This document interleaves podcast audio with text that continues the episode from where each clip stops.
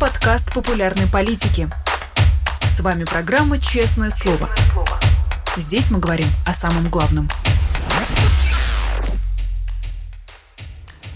17 часов московское время. Всем здравствуйте. Вы смотрите YouTube канал «Популярная политика», программу «Честное слово». Меня зовут Нина Русибашвили. Я рада приветствовать всех, кто выбрал нас и наш прямой эфир.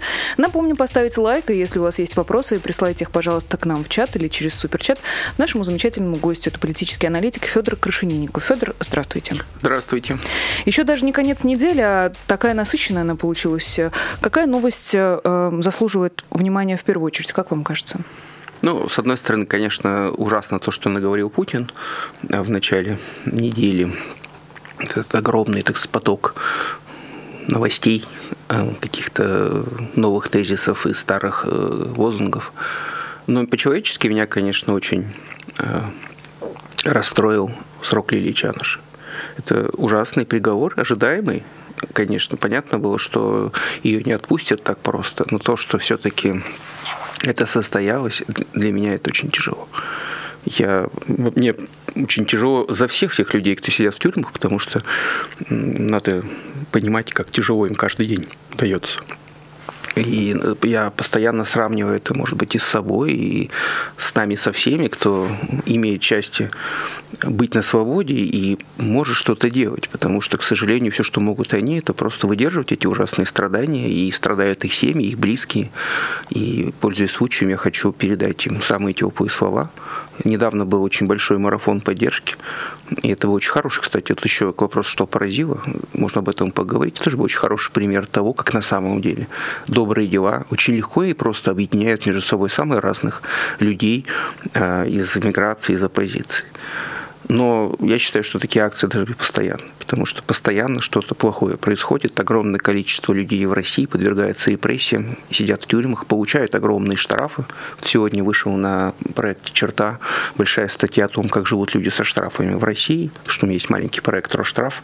Можете посмотреть у меня в описании моих соцсетей. Мы там тоже собираем деньги на небольшие относительно штрафы, которых все больше и больше, не такие уж они небольшие. И особенно если люди живут в маленьких городках, для них это просто трагедия. Она разрушает их жизнь.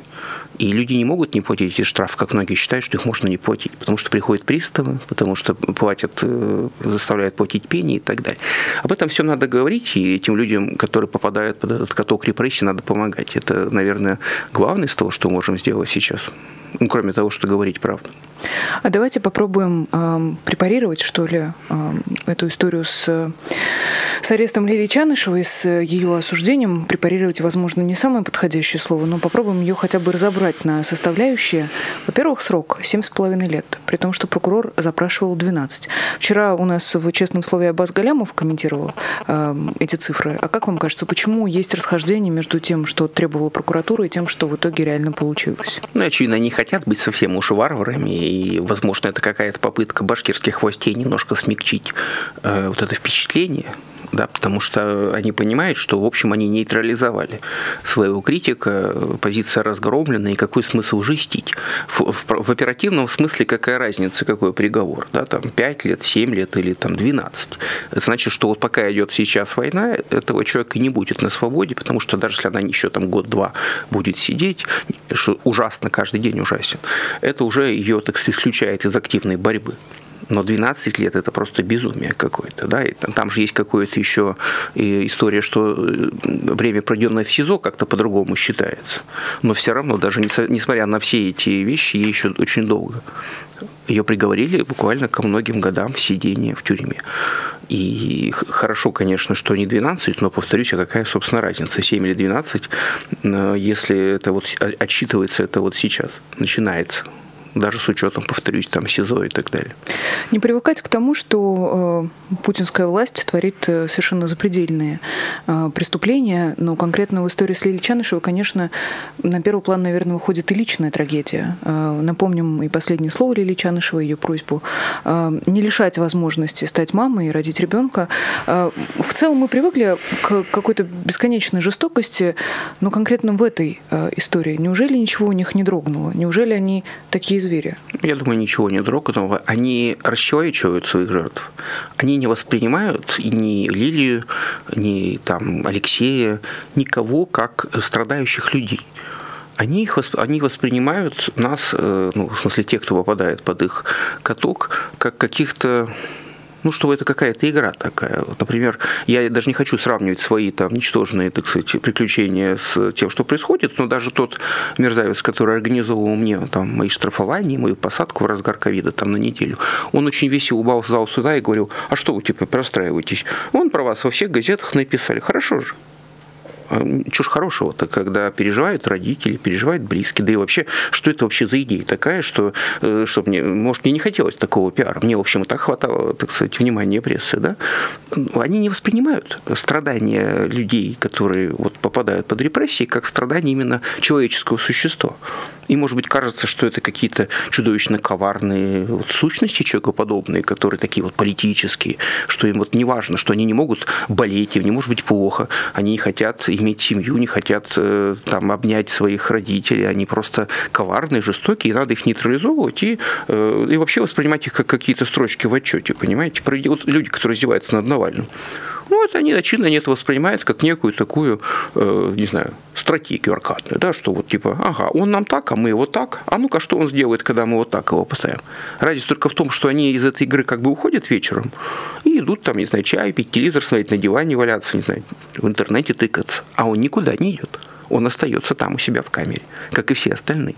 Но они, им, очевидно, кажется, что такая игра на равных. Это, кстати, заметно. Вот я сейчас думаю в их в отношении к происходящему. Им кажется, что это какая-то чуть ли не на равных игра. Ну, типа, просто вы проиграли же. Что, типа, что значит проиграли? А с кем, в какую такую игру играла Лилия Навальная, господи, Чаныш, она же как, как мог ей проиграть те люди, которые ее посадили? Она что, собиралась их там что-то с ними сделать, что ли? Да они даже лично, скорее всего, с этими всеми судьями, прокурорами не знакомы. Но они это воспринимают не как э, удар по живому человеку и по его надеждам, по его судьбе. Они это воспринимают как такую вот свою работу. А как? Поэтому это, к сожалению, худшее, что может случиться, потому что э, там какие-то идейных садистов, их, к счастью, не так и много. Но они обычно не достигают карьерных результатов. Обычно это расчетливые, холодные люди, прагматичные, которые просто могут абстрагироваться от э, человеческого фактора и говорят, что работа такая. После приговора были публикации, в частности в региональной э, прессе, насколько я помню, о реакции присутствующих в зале суда на приговор. Реакции тех людей, которые живут в Уфе, на благо которых работала Лилия Чанышева. И я, конечно, понимаю неаккуратность выборки, она может сильно исказить результаты, но, тем не менее, не увидела ни одного сочувствующего комментария. Ну... Или, как минимум, комментария, который намекал бы на то, что человек понимает, что, в принципе, происходит. Не, ну, ну, вы, что такое региональная пресса, особенно в Башкортостане сейчас? Это абсолютно верно подданническая пресса серьезно полагать, что э, это дает какой-то срез общественного мнения, я бы не стал региональная пресса Башкортостана дает позицию руководству Башкортостана и транслирует официозную позицию. Вообще надо прекратить серьезно реагировать на опросы социологические в России, на мнение людей на улицах, даже если их проводят какие-то независимые люди никто в камеру, нормальный человек, э, не будет говорить вещи, за которые можно посадить. Поэтому давайте перестанем обсуждать, особенно подборку мнений, публикуемых официально. В том-то и дело, что это была подборка ну, не, не официальной СМИ, но я как раз э, не могу сейчас э, найти. Если я найду в течение эфира, я обязательно уточню. А, к тому, что официальные СМИ, конечно же, проигнорировали эту историю, а журналисты ну, общались с людьми, которые пришли в зал суда. Ну, значит, пришли в зал суда. Там могли нагнать специальных, чтобы не пустить нормальных людей. Обычно в зал суда подводят специальных людей, чтобы был битком набит теми, кем надо. Логично, что люди, подвезенные, чтобы заполнить зал суда, говорили то, что им сказали. Давайте не будем такими наивными и будем, так сказать, понимать, что он Навального сейчас будут судить закрытым судом, и что давайте еще опросим тех, кто будет выходить из закрытого суда, и спросим, что они по этому поводу думают. Как они там оказались для начала? Вот вопрос. И зачем они пришли? Если им так не нравится Чаныш, что они вообще пришли в зал суда? Позвораться-то? Им больше нечем занять себя в этот день. Давайте будем посмотреть правде в глаза.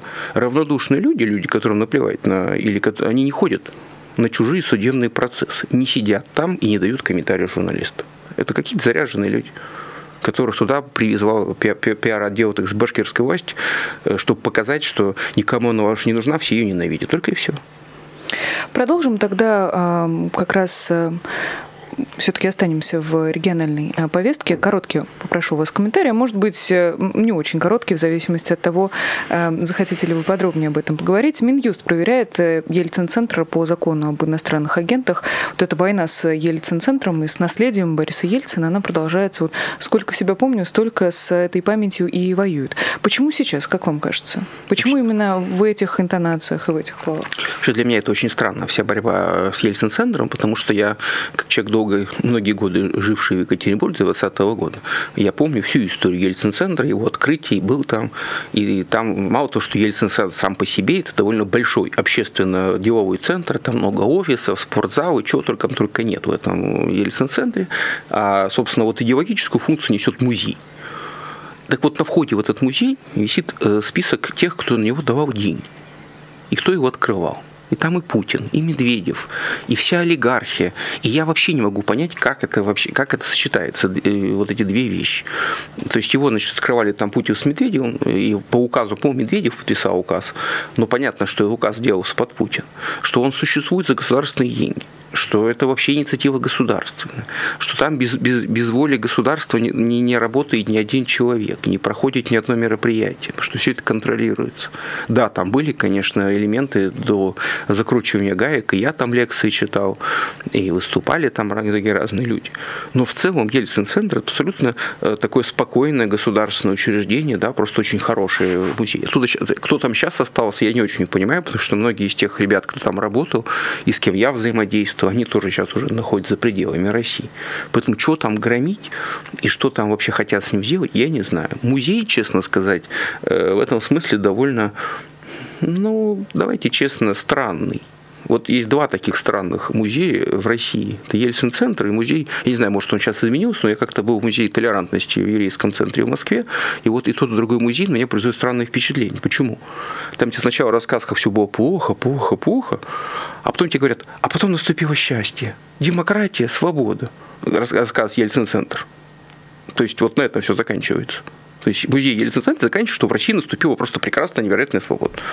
Ельцин построил демократическую власть, и после него пришел Путин. И все, играет оркестр, занавес закрывается, супер. То же самое и Центр толерантности. Да? Там долго рассказывают про то, как вот жил с еврейский народ на территории Российской империи, как вот все было там и так далее. А заканчивается всем, какое прекрасно наступило время, слава богу. Ну, понятно, что там спонсоры тоже те же самые, так сказать, путинские олигархи, но это выглядит несколько странновато. Потому что мне кажется, что конец истории с, с, с воцарением Владимира Владимировича не наступил. И вот праздновать, э, что вот какое какое-то невероятное время свобод, отсутствие притеснений там для кого-то не было, довольно странно. Поэтому в этом смысле Ельцин-центр с его музеем, он скорее производит на мыслящего человека довольно странное впечатление, особенно последний зал, где читает Конституцию 93 -го года. С учетом того, что с ней сделали, к чему она привела, там надо не в голубых цветах в синих все делать, а в черных. Поэтому я не то, что... Я, я, ну, как Ельцин-центр, как место, это, конечно, безусловно, хорошее место, общественное. Но вот насчет того, поклонник или этого музея, его и нет. Очень странный музей, хочу сказать, и он как бы все эти годы существовал как в каком-то этим пузыре, безвременья какого-то. Вот вокруг черт что происходило. Крым захватывали, там еще что-то. А в музее делал вид, что, ну вот, вот да, вот мы занимаемся прошлым, вот Ельцин строил демократию, строил, строил, строил, построил. Вот Конституция, пожалуйста, супер и как бы и как с этим вообще на это реагировать. Я думаю, что это какая-то ритуальная фигура, ритуальная борьба э, э, дозволенная. Может быть, э, они закроют его, ну, вот если еще как будет накаляться ситуация, просто снесут памятник там Ельцину, просто чтобы, так сказать, потрафить, так сказать, вот этим вот каким-то совсем оголтелым турбопатриотом. Надо все-таки понимать, что в Екатеринбурге немножко своя специфика. Там, например, университет носит имя Ельцина. И вообще Ельцин там родился и учился, и это, как ни крути, первый президент России. И что вообще вычеркнуть его из памяти, сделать вид, что его не было, и не учился, и не женился, и не жил никогда, не возглавлял Свердловской области, и не, не будучи строителем, не построил там целый район спальников в Екатеринбурге нынешнем. Может быть и такое, может попробовать. Но я думаю, что это у них припасено на крайний случай все-таки. А представляет ли наследие Бориса Ельцина и сама память о ельцинской России опасность для Путина сегодня? Я думаю, что нет. Я думаю, что, к сожалению, главное наследие Ельцина – это Путин. Вот все обнулилось из того, что делал Ельцин, от, откровенно это говоря. Все, за что он боролся, все, на чем клялись тогда, все, чему присягали, все обнулилось, ничего не осталось. Так может, потому и надо уничтожить память? А зачем? Наоборот, все прекрасно. Вот вам, пожалуйста. Прекрасно сейчас? Ну, у Путина-то, Путин-то считает, что все прекрасно. Все сложилось наилучшим образом. Ну, это чтобы не только он так думал, чтобы все остальные ну, тоже так думали. Ему наше мнение не интересует. Те люди, с которыми он общается, они примерно так и думают. Вот сначала, значит, был прекрасный Великий Советский Союз. Опять же, это совершенно не э, воспоминание наведенное, да, потому что там все, в общем, многие коллеги говорят, что там в 90-е годы не было никакой ностальгии по Советскому Союзу, ее заботливо вскормили. Э, и теперь люди сами уже верить, что вот они всю жизнь значит, тосковали по Советскому Союзу, пришел плохой Ельцин, все развалил, ну, потом вот, что вот пришел хороший Путин и все, значит, восстановил. И раз Путину после 25 лет правления хватает наглости еще до сих пор кивать на лихие 90-е, хотя они длились-то все лихие 90-е до его прихода 8 лет, он с тех пор уже в три раза дольше правит. Но ему, так сказать, не стрёмно кивать туда головой, и поэтому ему важно это сохранить, как вот некое место, с которым он себя сравнивает. И поэтому я думаю, что место Ельцина в путинской пропаганде, ну, как бы такой мальчик для битья в прошлом. Плохой президент, а вот сейчас хороший. А Медведева вообще не было. Так. Проскочили, бывает ну, такое. такое бывает. А, я бы хотела еще раз вернуться к обсуждению дела Лилии Чанышевой и э, исправиться. Публикация, на которую я ссылалась, вышла в издании 7 на 7 «Горизонтальная Россия», и речь шла о репортаже из зала суда, который опубликовала УФА-1.ру. Э, я, честно, не знакома с этим порталом, и как раз комментарии были эм, под, под публикацией. То есть это а, не ну, совсем это свидетельство не тех, кто был в суде. Нет, ну, это ничего не значит. Конечно, в любой, все региональные региональные порталы, э, там э, ситуация та же самая, что в среднем в интернете. Э, под нужные, так сказать, под нужные публикации заводятся толпы ботов, потому что ботофермы есть не только у, там, условно, Пригожина или Российской Федерации, но у каждого губернатора, у каждого более-менее крупного мэра есть своя ботофабрика, и по каким-то местным темам всегда приходят толпы заряженных комментаторов, которые отстаивают точку зрения власти по любому вопросу. Поэтому серьезно на это реагировать нет, но, как мы видим, они достигают своих эффектов, потому что они действительно создают эту удручающую картину, что ты один, таких как ты мало, все э, воют это, значит, от восторга и поддерживают. То есть это работает. Это ужасная э, технология, но она работает.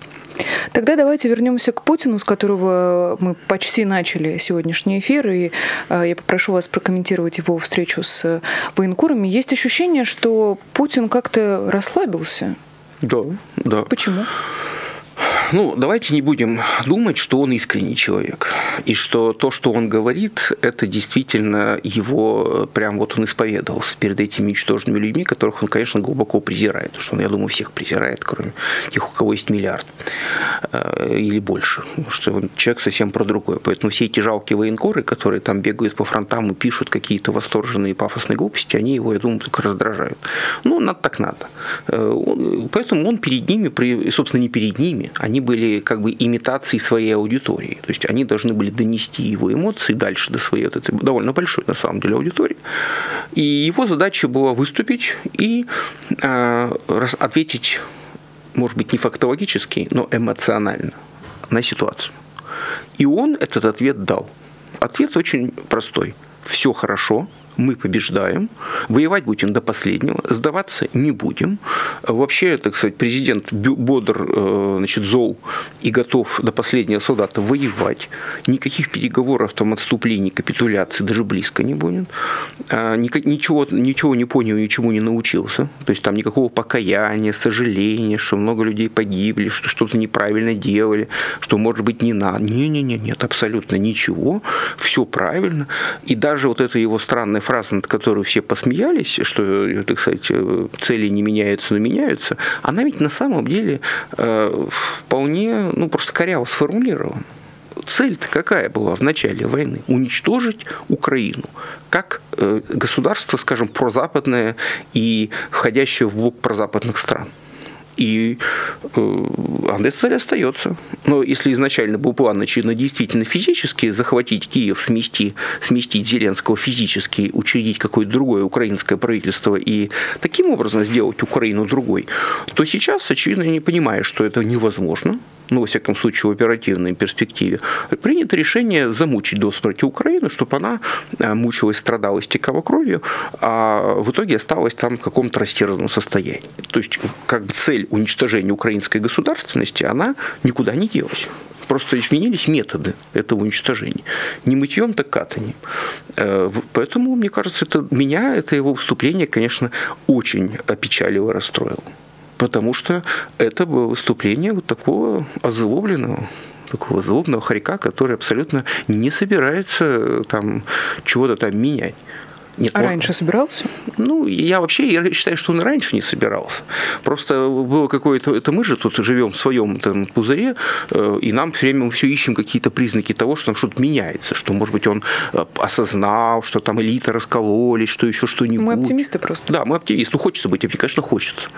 Но глядя вот на это выступление, становится очевидным, что нет, нет что он абсолютно повторяет все эти глупости, которые транслирует э, Коношенко. Не потому, что он сам им верит.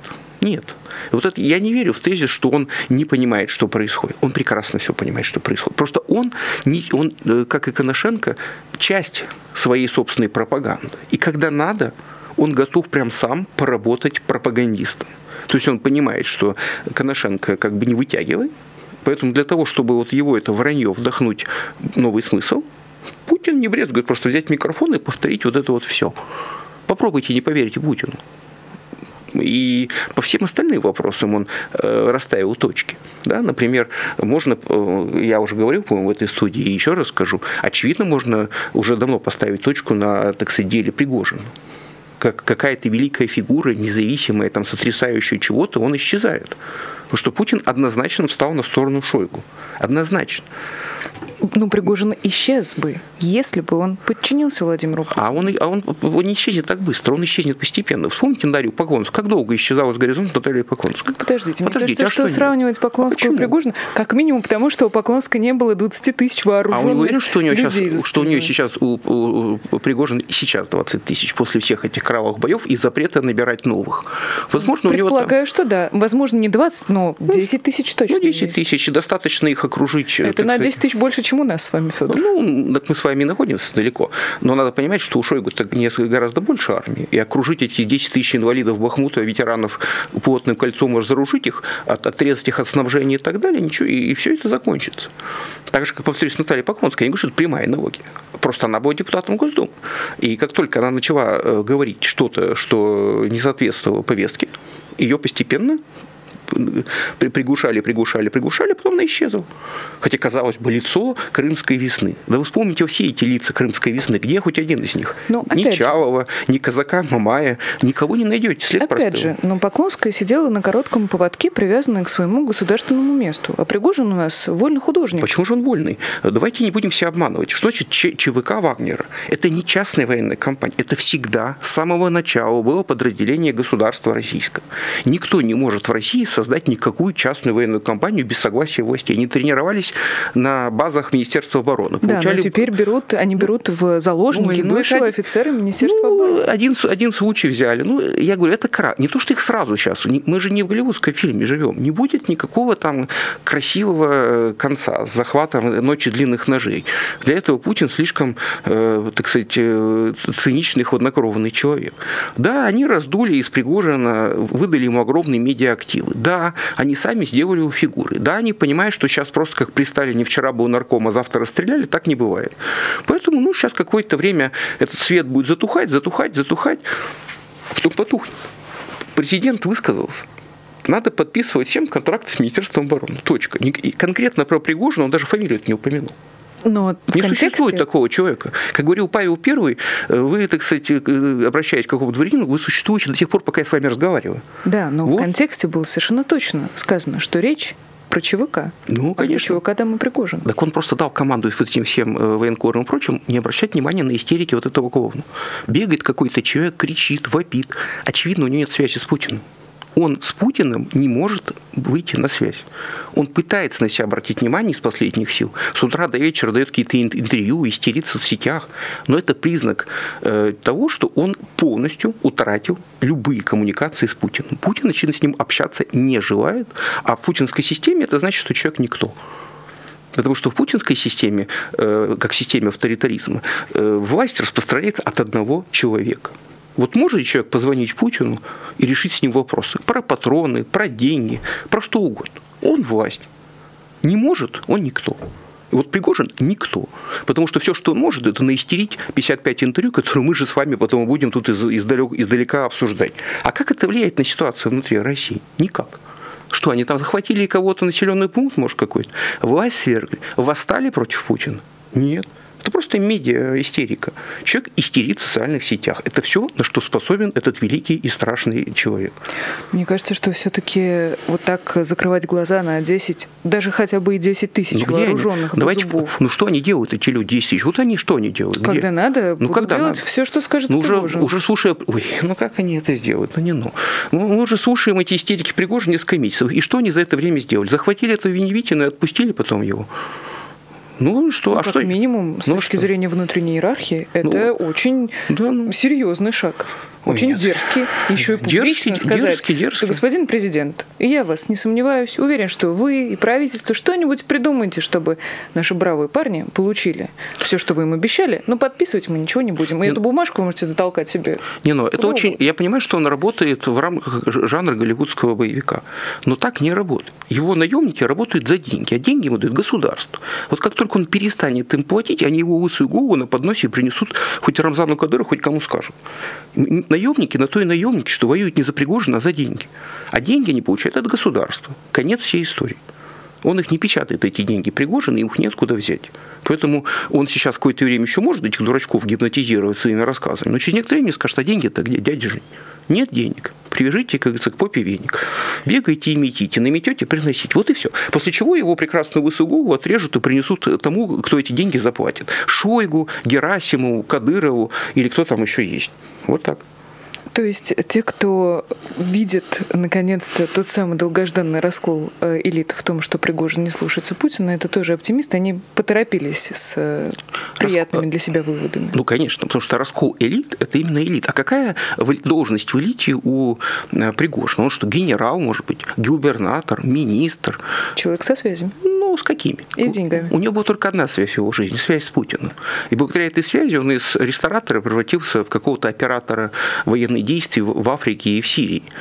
Благодаря только одной связи. А сейчас эта связь закончилась. И он постепенно превращается в эксцентричного а, какого-то ресторатора снова, который почему-то возомнил себя, как в известном, так сказать, по романе Пелевина, да, что бабочка возомнила себя Джуанзы. А вот выяснится, что он не Джуанзы, а бабочка. Его разбудит. Продолжаем, честное слово, с политическим аналитиком Федором Крашенинниковым, и прозвучала еще одна фамилия, фамилия Кадырова. Угу. И как не вспомнить вчерашнюю историю, когда все вместе сначала потеряли э, Делимханова, потом вроде как нашли, но вроде как не показали. Вот этот абсолютно позорный и стыдный фейк, который нам пытались предъявить в качестве доказательства э, здоровья и отменного самочувствия Делимханова, когда речь и э, Э, движение губ никак не совпадало. Э, что это было, Федор, вы поняли? Нет, я, честно сказать, не знаю, что по этому поводу сказать, потому что я эту историю не то чтобы очень внимательно рассматривал, хотя посмотрел, э, так сказать, анализ этой ситуации, допустим, того же Левиева вместе с уважаемым Майком Наки. И, в общем, в целом, наверное, склонен больше согласиться с тем, что ничего особого и не было, что непонятно, с чего бы ради Делимханов оказался там, где его якобы могли убить. Не очень понятно вообще, что, собственно, что ему угрожало. То есть, может быть, его, конечно, там и ранили по каким-то там другим поводам, но, к сожалению, едва ли все было так, как, как это все звучало в начале, что его там где-то подстрелили и так далее.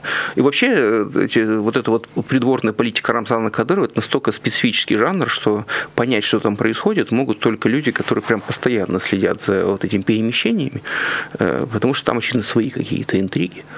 И с другой стороны, мне, конечно, очень жаль, что такая хорошая новость оказалась неправдой, что очевидно, что господин Делимханов еще долго будет осквернять небо своим смрадным дыханием. Давайте тогда продолжим про людей, которые, возможно, также не заслуживают ни внимания, ни времени. А, и тем интереснее узнать, Федор, к какому лагерю вы примкнули в вопросе а, о вменяемости политолога Сергея Караганова. До вас наверняка долетали эти да. дискуссии.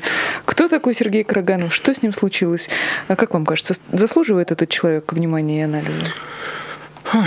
Слушайте, с ним давно это случилось. Э, он э, удивительно другое, что в какой-то момент достаточно давно, многие люди с довольно фашистскими взглядами, которых они не то чтобы сильно скрывали, почему-то считались нормальными людьми потому что умели выражать свои фашистские взгляды очень умными, витиеватыми словами.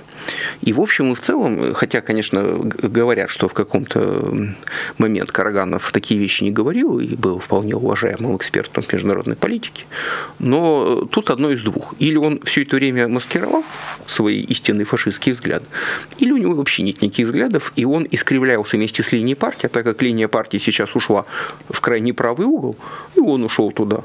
Но так как при путинском дворе идет все время соревнование, кто угадает мысли, мысли вождя и окажется прав и будет э, поощрен, то понятно, что такие люди, как Карганов, они пытаются бежать впереди паровоза и какие-то вот вбрасывать тезисы, которые должны, по их мнению, быть замечены, очевидно, Путиным и он должен сказать, вот правильно этот говорит, и тут на человека прольется поток, значит, благословений в виде денег, там, каких-то постов, и у них же у всех есть там какие-то институты, там, фонды, черти что еще, и очень же хочется, гром, подпрыгивая и крича, э, крикнуть громче всех, прыгнуть выше всех, и чтобы Путин заметил и сказал, вот этому э, лысому мужику дайте, значит, денег, что он правильно говорит, мне нравится, как он напугал всех западников, давайте, ядерное оружие, отлично, они там все аж, не знаю, спать не могут, да, вот так это воспринимать. То есть, к сожалению, это и в Думе такое происходит, что там, помимо того, что принимаются еще реальные людоедские законы, существует еще огромная тусовка вот этих игроков второго, третьего плана, которые, в отличие там, от моего тезки Павла Крашненникова или там Клишеса и других реально заметных законодателей, чьи законы проходят, они еще и постоянно выдвигают еще более зверские, изуверские, идиотские законы, просто с одной целью, а вдруг угадаю. А вдруг вот я внесу закон, и это вот то, что вот сейчас нужно Путину, его примут и мне скажут, молодец, молодец. И они вот в эту игру играют. И Карганов тоже в нее играет. Поэтому не то, что я уверен абсолютно, что он, конечно, не выполняет поручение президента, хотя кто знает. Э, кто знает. Путин пытается напугать Запад. И пытается... А что можно напугать Запад? Он уже все сказал. Единственное, что у него есть реальное, вот прям страшное, это ядерное оружие. Но самому, конечно, он про это уже тоже там сам заговаривался. Ну, как-то постоянно президенту трындеть про ядерное оружие каждый раз, это довольно все-таки странновато будет выглядеть. А, а чтобы не расслаблялись, ну, вот разные люди будут периодически выскакивать и громко кричать, закидаем вас бомбами ядерными чтобы боялись. А интересно, в этой конфигурации кто кем виляет? Хвост собакой или собака хвостом? Если это генеральная линия Путина, и люди его окружающие просто пытаются угадать, что ему будет приятно услышать, это одна история. А если этот хвост все-таки виляет собакой, если люди, которые раздувают истерику, могут вложить эти мысли в голову Путина, то эта ситуация другая. Как вам кажется, они просто транслируют то, что они где-то подслушали, или они в состоянии вложить в голову Путину то, что им кажется правильным. Ну, э, я не знаю, кто сейчас входит в ближний круг Путина, едва ли это Сергей Караганов. И, и что, что до него доходит, в каком виде, в чьей редакции, это вообще интересный вопрос. Потому что мы имеем э, представление только о старых э, системах функционирования российской власти, как оно было раньше. На том периоде... До войны. Ну, до войны это и то уже довольно было, честно сказать, непонятная организация. Например, на каком уровне принималось решение об отравлении Навального, например. Да? Тоже ведь ведь не очень понятно. Кто Путин в ближнем кругу дал этот приказ, кому, в каком виде, да, или это за его спиной решили, или он просто ну, издал... Алексей Навальный, кажется, выяснил ну, всю эту историю. Нет, он выяснил, мы все равно же исполнители, мы же не знаем, кто дал приказ э, вот этим вот э, высоким исполнителям. Ну, очевидно, что сверху. Следовательно, э, возможно, с какого-то момента Путин лично руководит спецслужбами. То есть, возможно, он прям непосредственно там планирует, подписывает списки на ликвидацию. А может может быть и нет. То есть мы вообще имеем очень слабое представление о том, что там происходит. Я подозреваю не только мы. Я думаю, что вообще значительная часть сообщества, даже в том числе и вполне пропутинского, вспомните откровение этого сбежавшего ФСОшника, человек, который работал в ФСО и занимался обеспечением связи, так сказать, Путина, но даже он, как, судя по всему, довольно честный человек, и пожелавший рассказать все, он не так много рассказал, потому что он даже толком не имеет представления о семье Путина. То есть он понимает, что там вот где-то вот царевна живет, царица, значит, со царевичами какими-то. Но сколько там этих царевичей? Его не подпускают туда. То есть реальная жизнь Путина и его вот ближайшего окружения тайна даже для второго, третьего эшелона охраны. То есть, очевидно, очень маленький круг людей понимает, э, что с Путиным происходит, кого он слушает, кого не слушает. Соответственно,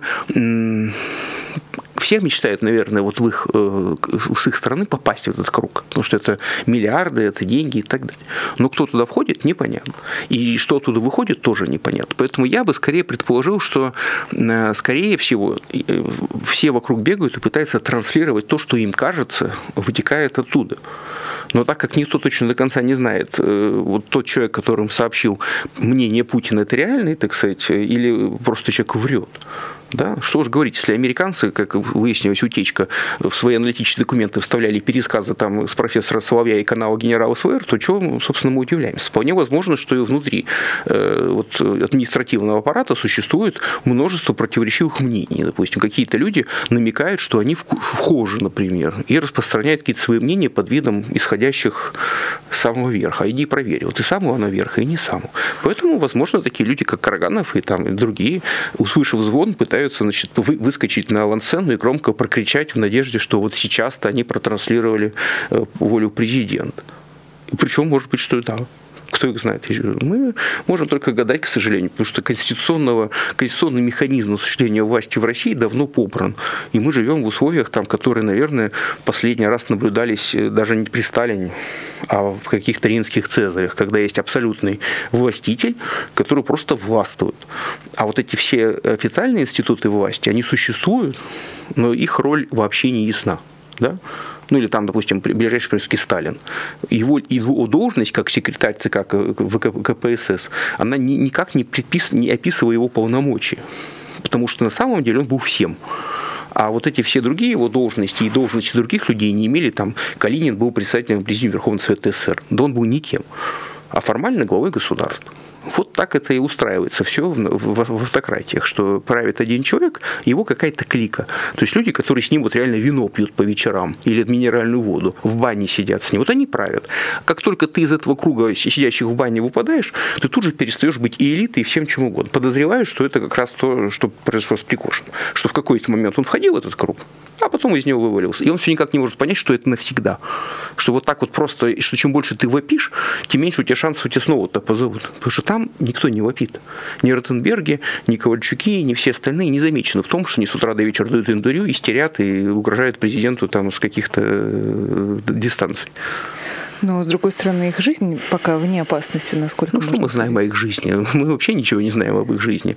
Э, у кого-то как уже... у нас нет поводов подозревать их в этом.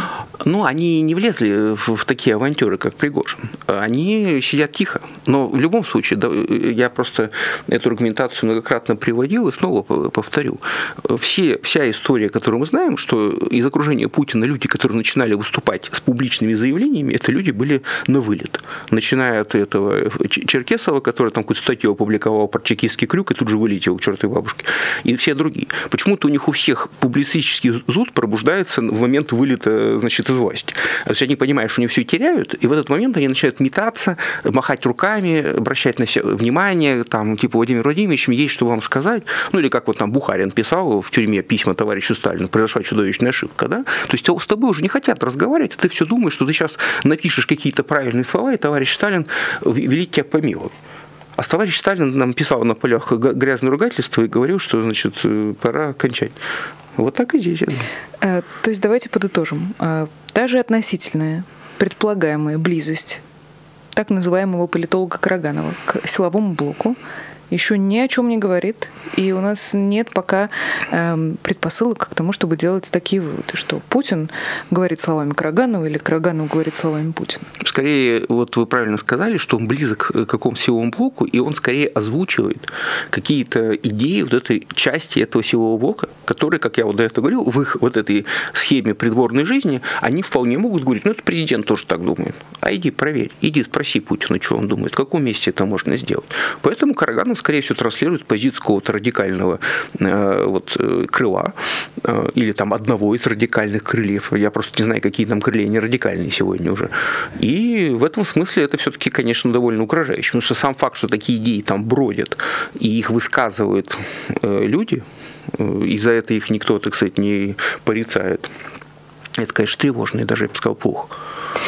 Про людоедские законы еще успеваем мы с вами поговорить немножко, Федор. Тем более вот людоедские законы, буквально вот вы именно такую формулировку использовали. Я, конечно, про закон, который был подписан в первом чтении Государственной Думы против э, трансперсон.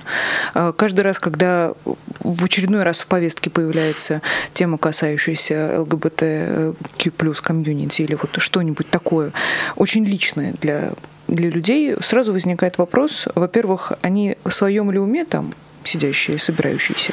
И, во-вторых, зачем, что им сделали трансперсоны. Не очень понятно, к чему такая жестокость. Я думаю, что это личные какие-то комплексы Путина. Потому что 35 лет в России люди которые чувствовали, что у них э, есть некое несоответствие между физическим полом и их внутренним состоянием, шли к врачам, получали документы и меняли пол. 35 лет это вообще абсолютно никого почему-то не интересовало.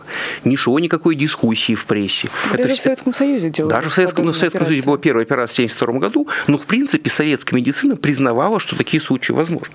Я вчера читал про эту дискуссию, когда Министерство здравоохранения говорит, что ну подождите, но есть же медицинские показания.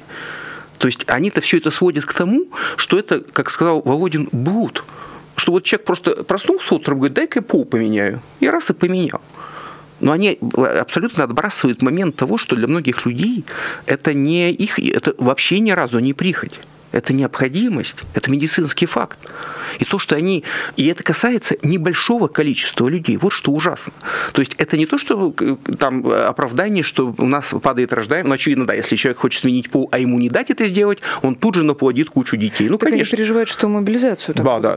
Три тысячи человек на, на всю Россию людей вот в таком ситуации, это, конечно, прям решающий фактор для мобилизации. Решение о смене пола настолько сильное, это настолько, я, насколько я знаю, мучительная, долгая и страшная процедура, что лишиться на нее только для того, чтобы избежать мобилизации, честно сказать, это, не знаю, с таким же успехом можно себе руку отрезать, например. Потому что, судя, опять же, по описанию того, что проходят эти люди, какие там долгие курсы терапии и так далее, это вот равносильно, что да проще себе действительно в ногу стрельнуть или там отрубить себе палец, меньше мучений это абсолютно не соответствует. И нету здесь никакой, никакого здравого смысла, кроме какого-то вот этого остервенения Путина. У него как, его же коротит на этом, его коротит на теме э, трансперсон. Бабушек и дедушек, его любимый анекдот. Да, бабушек и дедушек, э, родители 1 и 2, хотя любой, кто заполнял какие-то документы в России, там тоже родители 1 и 2.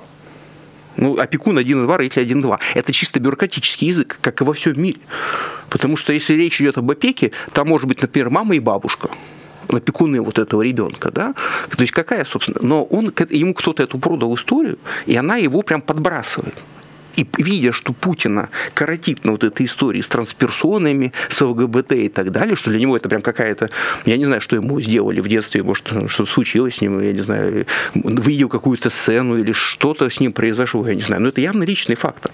И вся эта шантропа бегает и поддакивает ему, и потакает его вот этому абсолютно маразматическому бреду. Потому что в реальности и трансперсоны – это небольшое количество людей.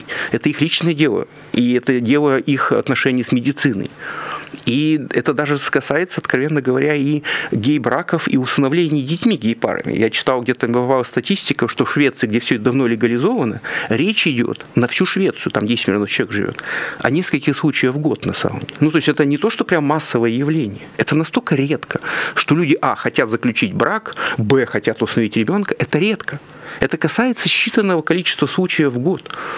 А почему? А из этого делается такая проблема, будто вот э, не, не, не вмешайся государство, и миллионы людей себе поменяют пол, вступят, значит, в браки, усыновят детей, и, и как бы с ними что-то ужасное сделают. Это чудовищно.